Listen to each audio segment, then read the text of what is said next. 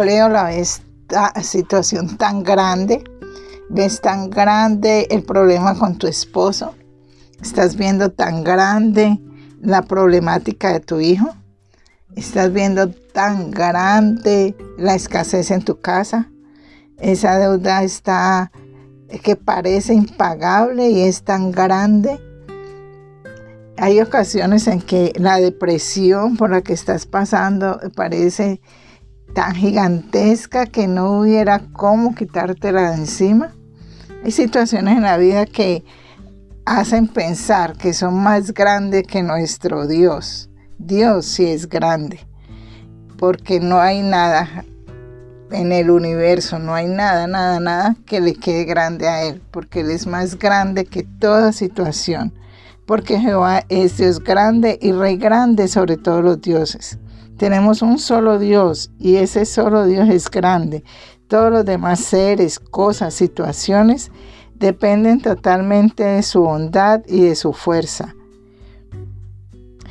Eh, no existe nadie más grande que Él, ni ángeles, ni potestades. Él es el creador.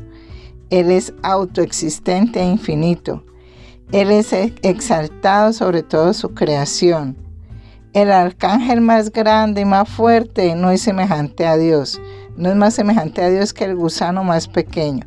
Dios es incomparable. Eh, dice en, la palabra, porque en su mano están las profundidades de la tierra y las alturas de, las, de los montes son suyos.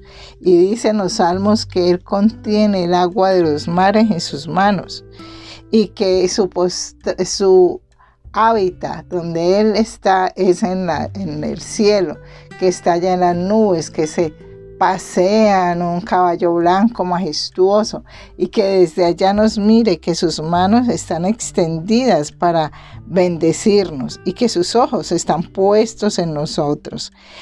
No hay hombre, no hay mujer de Dios en las escrituras o en la historia de la iglesia que sean más grandes que Dios. Solamente hay hombres y mujeres débiles, pecadores, infieles, de un Dios grande y misericordioso.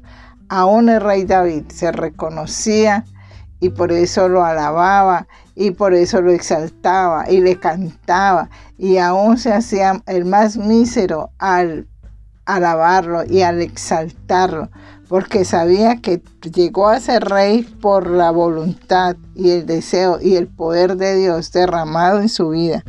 Así somos nosotros, tenemos que reconocer nuestra debilidad, reconocer que Dios es Dios y que nosotros sin Él no somos nada y pedirle que se glorifique en esa deuda, que se glorifique en esa depresión, que se glorifique, que muestre su poder y su grandeza, que su presencia llegue a nuestras vidas, que su presencia llegue a, la vida de, tu hijo, que su presencia llegue a nuestras finanzas, que haga ese milagro que tanto estamos esperando.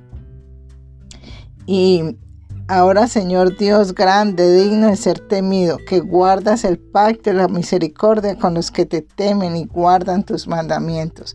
Ah, bueno, debemos, eh, debemos temerle al Señor, obrar, caminar conforme a sus mandamientos, para que el Señor se agrade de nosotros y pueda eh, mostrar su gloria, para que escuche nuestras oraciones temido en el sentido que Dios infunde asombro, reverencia y temor en las más grandes y espléndidas de sus criaturas. Temor es eh, no hacer cosas que sabemos que son incorrectas y que a Dios no le agrada. Debemos andar entonces por senderos de integridad. Y cuando tú andas por senderos de integridad, haciendo lo correcto, Dios te promete en el Salmo 112 que aún bendice a tus generaciones, que hay grandes y grandes bendiciones para ti y para tus hijos. Dios es grande y por eso eres el más el digno de ser alabado, de darle reverencia. Pregunta, te quiero dejar esta reflexión. ¿Cuán grande es Dios para ti? Es más grande que esas situaciones que te angustian o las situaciones que te angustian son más grandes que Dios. Que Dios te bendiga y te escuche y te dé la sabiduría y el discernimiento para caminar por los senderos que agradan al Señor. Amén.